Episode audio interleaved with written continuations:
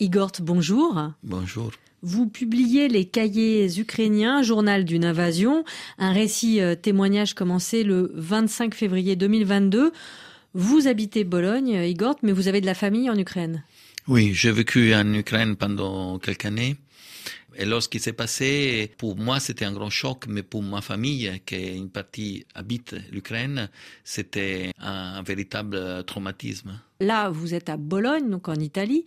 Tout de suite, c'est par le téléphone que le lien s'est fait? Euh, Oui, c'était les téléphones qui commençaient à, à, sonner du matin à la nuit. J'ai commencé à noter jour par jour qu'est-ce qui était en train de se passer.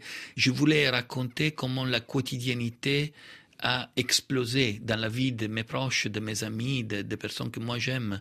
Et quand vous avez quelqu'un de votre famille qui commence à perdre la tête, commence à, à arrêter de manger, et commence à avoir peur euh, de l'obscurité, où tous les bruits deviennent une menace, j'ai essayé de raconter tout ça, petite histoire par petite histoire, jour par jour. Donc vous racontez la vie de personnes ordinaires dont le quotidien euh, bascule, il faut se cacher, certains cherchent à fuir, d'autres, euh, voilà, il y a la quête de la nourriture.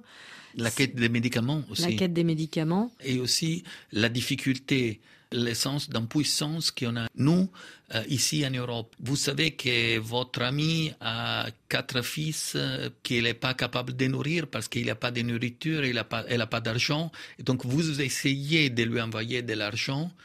Elle n'arrive pas à le retirer à la banque parce que la banque est sous sanction parce que beaucoup d'Ukrainiennes ont un compte à la banque russe. Comment tu peux faire à les aider? Il y a aussi des histoires que j'ai commencé à enregistrer pendant la guerre du Donbass.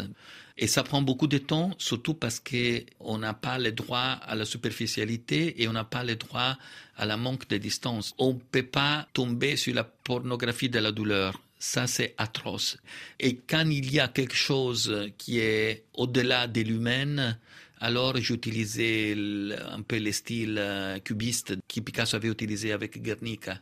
Je pense que peut-être la bande dessinée, pour une fois, peut aspirer à être utile. Renseigner, poser des questions, ça c'est la chose qui m'intéresse. Igor, merci. Je rappelle le titre de votre dernier roman graphique, Les cahiers ukrainiens, journal d'une invasion, euh, publié chez Futuropolis.